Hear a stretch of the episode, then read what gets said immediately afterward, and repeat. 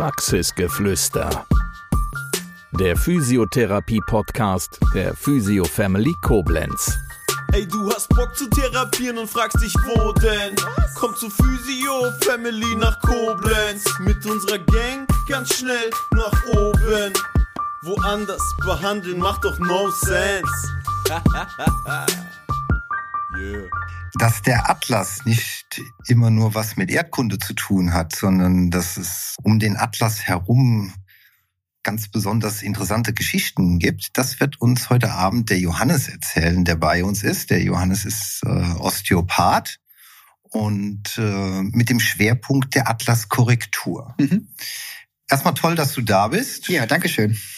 Ja, ich habe schon gesagt, du bist Osteopath. Äh, viele unserer Zuhörer können wahrscheinlich mit dem Begriff des Osteopathen nicht so richtig was anfangen. Jeder hat schon mal gehört und sagt, oh, ich habe meinen eigenen Osteopathen, da gehe ich hin, da werde ich gerichtet, da werde ich wieder gerade gemacht.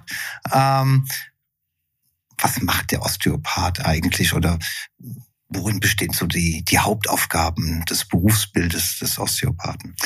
Ja, also die ähm, Osteopathie ist, glaube ich, ganz, ganz schwierig in einem Satz irgendwie zu formulieren. Ähm, letztendlich geht es darum, dass man ähm, ja dem Körper oder im Körper ähm, gewisse Dysregulation einfach hat und ähm, der Osteopath probiert dann einfach diese Dysregulation zu finden über manuelle Techniken, also quasi nur mit den Händen, um diese dann zu beheben, um ja dann quasi den ganzen hm, Durchblutungs- und ähm, Zirkulationsmechanismus wieder in Gang zu setzen. Also da gibt es ja verschiedene Möglichkeiten, einmal über den Bewegungsapparat ähm, quasi Impulse zu geben oder über die organische ähm, Seite oder über die neuronale Seite. Da gibt's also schon ganz, ganz viele verschiedene Möglichkeiten. Und ähm, ja, viele sagen eben halt so, diese, der Begriff der Ganzheitlichkeit verbindet man ganz, ganz stark mit der Osteopathie. Also der Osteopath guckt jetzt nicht nur ich sag mal, den Bewegungsapparat an, sondern eben halt den ganzen Körper von Kopf bis Fuß. Und da ist quasi die ganze Anatomie des Körpers auf jeden Fall auch mit inbegriffen. Genau. Du bist Osteopath schon seit längerer Zeit. Mhm, du hast genau. das, äh, ja, erzähl mal, wie so deine Ausbildung gelaufen ist, wer eigentlich der Johannes Gorgula ist. Ja, also ich habe ähm, tatsächlich ganz am Anfang, äh, auch in der schulischen Laufbahn, wollte ich unbedingt Medizin studieren. Das hat aber dann nicht ganz funktioniert, ähm, weil dann auch äh, ja die Universität gesagt hat, ich brauche ein paar Wartesemester, um das auch studieren zu können.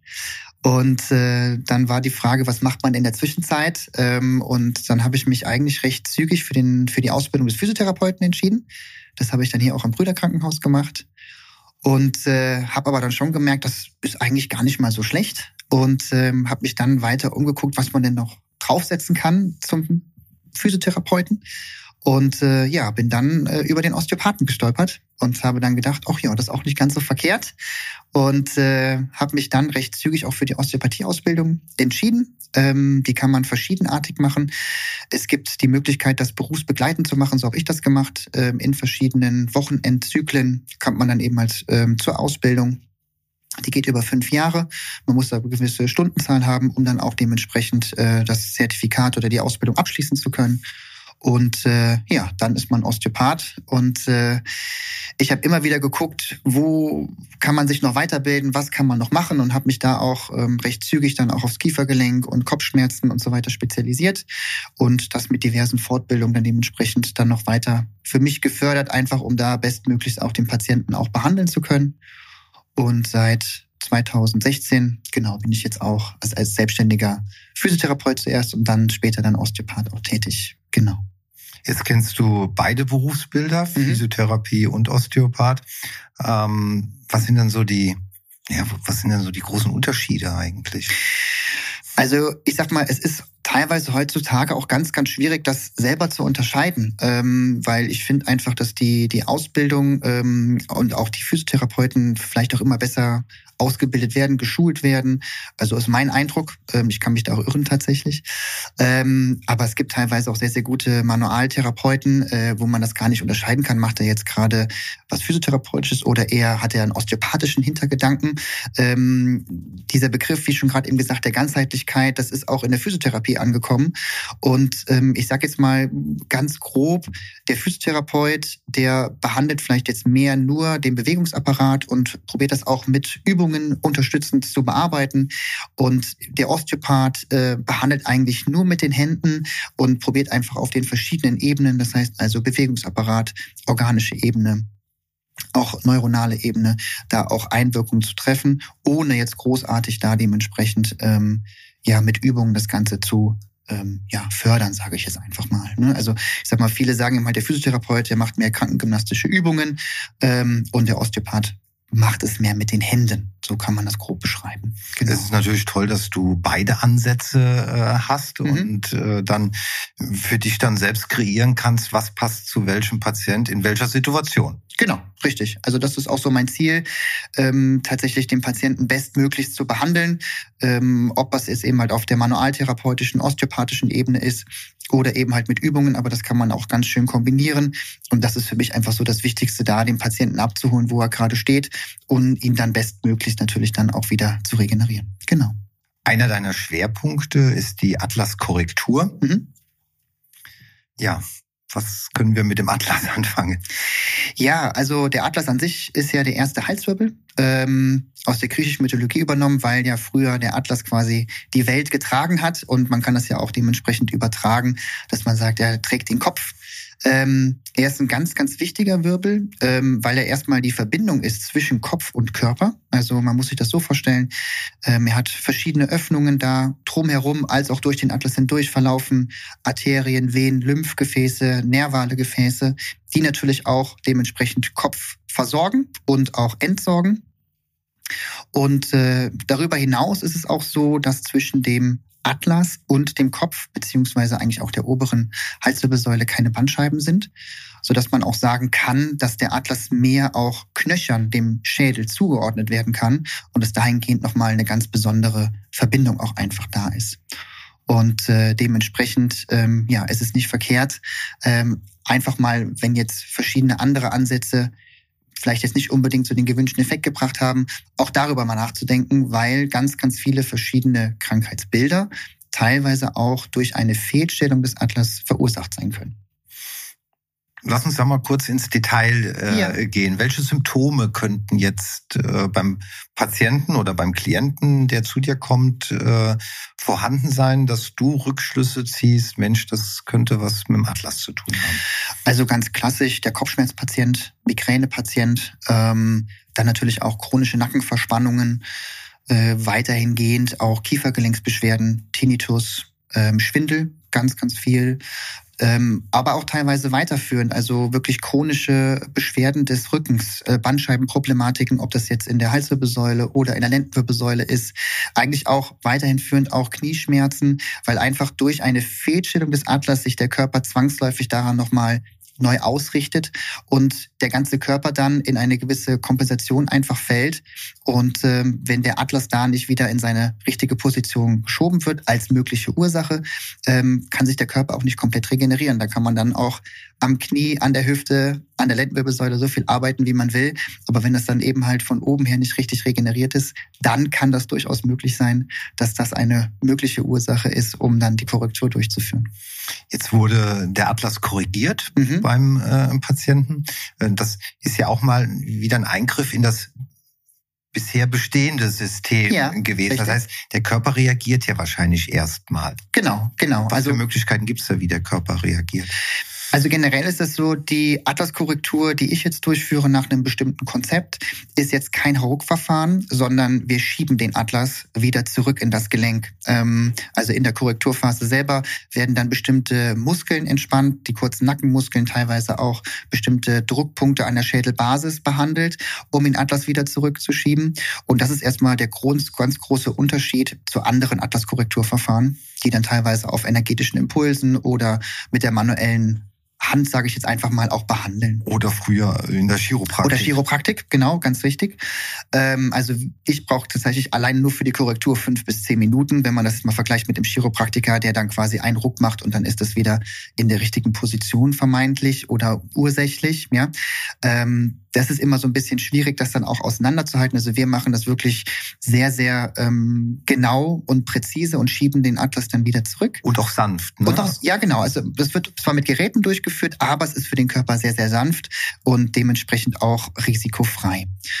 Ähm, genau, nach der Behandlung können durchaus auch mal gewisse Nachwirkungen entstehen, ähm, weil der Körper sich natürlich auch wieder neu ausrichtet. Das geht tatsächlich auch bis auf Zellebene, kann man wirklich sagen, wenn wir da das ähm, äh, unwillkürliche Nervensystem behandeln, dass das natürlich auch eine gewisse Regeneration erfährt und dementsprechend da auch auf Zellebene wirken kann ich sage jetzt mal als Beispiel, verschiedene Nachwirkungen können zum Beispiel sein Kopfschmerzen, Schwindel, so als erste Nachwirkungen, ähm, teilweise auch Muskelkatergefühl zum Beispiel. Ähm, oder eben halt auch, dass man merkt, oh, man geht vielleicht auch mal ein bisschen anders, weil der Körper sich dann wieder neu ausgerichtet hat. Einfach nur als erste Beispiel. Genau. Das wären dann so die ersten Reaktionen, die genau. entstehen können. Mhm. Ähm, die positiven Reaktionen, wie so die Rückmeldung von deinen Patienten, ähm, die dann sagen, ja, mir geht's jetzt seit äh, nach einem Tag besser oder kommt so ein Effekt nach einer Woche oder kann man da gar keine Zeitangaben machen? Also ich persönlich finde es immer schwierig, Zeitangaben zu machen, weil jeder Körper ist individuell und regeneriert auch individuell. Ähm, ich sage immer, man muss dem Körper so drei bis sechs Monate Zeit geben, um ihm einfach da auch die Möglichkeit zu geben, sich in jeder Zelle, in jedem Teil des Körpers zu regenerieren. Es gibt Patienten, da funktioniert das sehr, sehr schnell. Ähm, die Korrektur teilt sich ja auch in eine Erst- und eine Zweitbehandlung, wo wir dann in der zweiten Behandlung das nochmal alles überprüfen. Das findet so in sechs bis acht Wochen statt. Und da kann man ja auch schon sehen, okay, geht es in die richtige Richtung oder muss man vielleicht nochmal anders ansetzen? Und da kommt mir dann vielleicht auch die physiotherapeutische, osteopathische Sichtweise auch nochmal zugute, dass man da vielleicht nochmal irgendwie anderweitig ähm, agieren kann. Ähm, letztendlich muss ich sagen, es ist bei jedem Patienten unterschiedlich, ähm, aber ich finde, so nach einem halben Jahr kann man schon, denke ich, einen ganz guten Vergleich ziehen und sagen, gut, ist es schon besser geworden, ja oder nein. Ähm, deswegen ist es wie du schon richtig gesagt hast, schwierig, eine zeitliche Angabe zu machen. Aber es gibt auch Patienten wirklich, die sagen, nach einer Behandlung ist es alles weg. Ähm, also es wäre dann so nach sechs bis acht Wochen, die dann, wo sie dann nochmal wiederkommen. Und ähm, da kann ich schon sagen, so, ich sag mal so acht von zehn Patienten konnte ich da schon sehr, sehr gut helfen. Ja. Ja, nur um dem vorzubeugen, dass man als Patient nicht enttäuscht ist, wenn man nicht direkt zwei, drei Tage danach merkt, huch, ich kann jetzt wieder hüpfen wie ein junges Reh oder meine, meine Kopfschmerzen sind vollkommen weg. Das, was sich über einen längeren Zeitraum ähm, angebahnt hat und entwickelt hat, darf auch ein bisschen länger dauern, bis es wieder behoben ist. Auf jeden Fall. Also ähm, ich probiere auch den Patienten da abzuholen, wo auch da gerade ist. Ähm, es gibt auch durchaus Patienten, die wirklich eine Odyssee an Ärzten und äh, Therapeuten hinter sich haben, die gesagt haben, naja, mein Problem ist immer noch nicht behoben. Ähm, ich sag mal, ein Heilversprechen kann keiner geben. Ähm, das sage ich auch direkt immer von Anfang an. Das ist mir auch sehr, sehr wichtig, da auch offen mit dem Patienten zu sprechen. Natürlich ist man dann vielleicht auch, äh, wenn man sagt, ja, das weiß ich, aber dann vielleicht auch etwas enttäuscht, wenn es dann noch nicht korrekt geklappt hat. Aber es gibt ja noch andere Möglichkeiten, was man machen kann. Also ähm, an sich, wie schon am Anfang erwähnt, ist es eine gute Möglichkeit, wenn vielleicht andere therapeutische Maßnahmen noch nicht gegriffen haben, sich nochmal den Atlas anzusehen, obwohl er vielleicht von seinem Problem her sehr, sehr entfernt ähm, ja, gedacht ist. Aber man kann da auf jeden Fall, auf jeden Fall eine gute ähm, ja, ursächliche Behandlung auch mit erreichen. So ist das. So kann man das, denke ich, am besten sagen. Das heißt, selbst wenn ich keine oder wenig Symptome habe oder wenig Beschwerden habe, macht es durchaus Sinn, einfach mal zu schauen, wo kann man da was richten.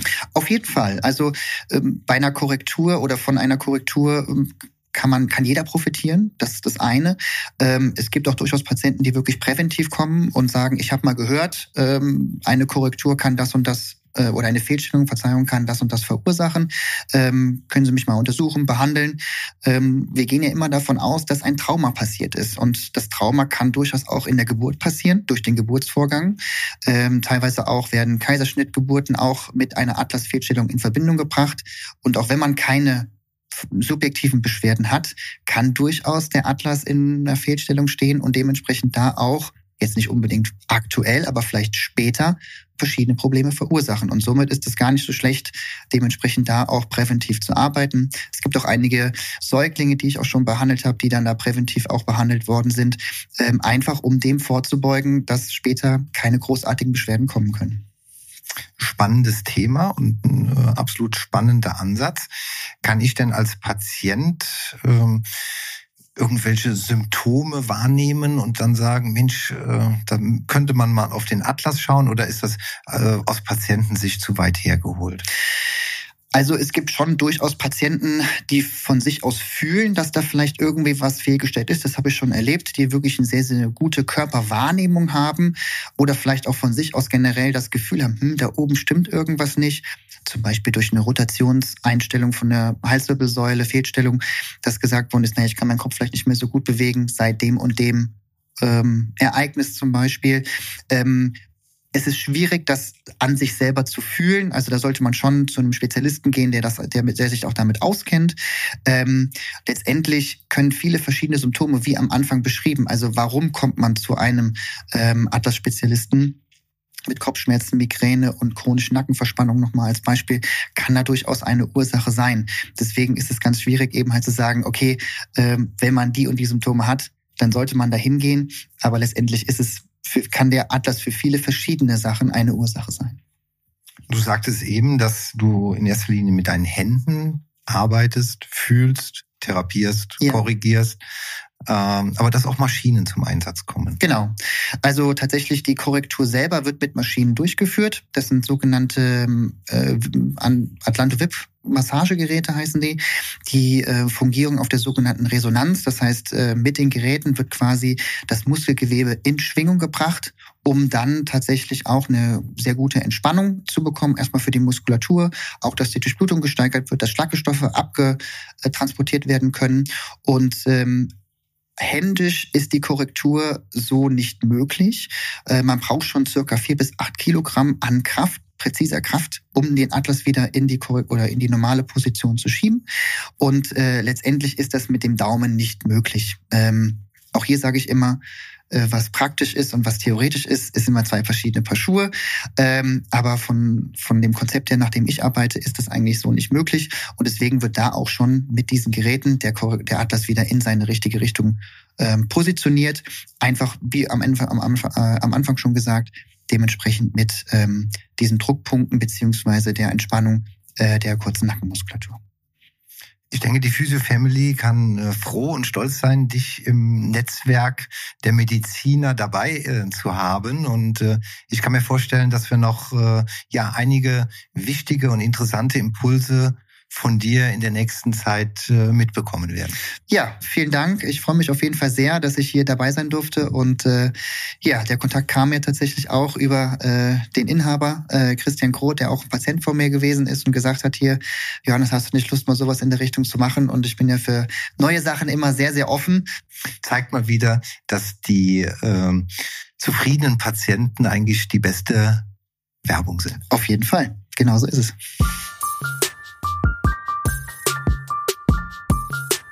Das war Praxisgeflüster, der Physiotherapie-Podcast der Physio Family Koblenz. Bis zum nächsten Mal. Wir freuen uns, wenn du auch dann wieder gespannt zuhörst. Ey, du hast Bock zu therapieren und fragst dich, wo denn?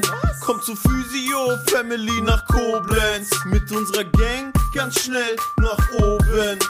Woanders behandeln macht doch no sense. Yeah.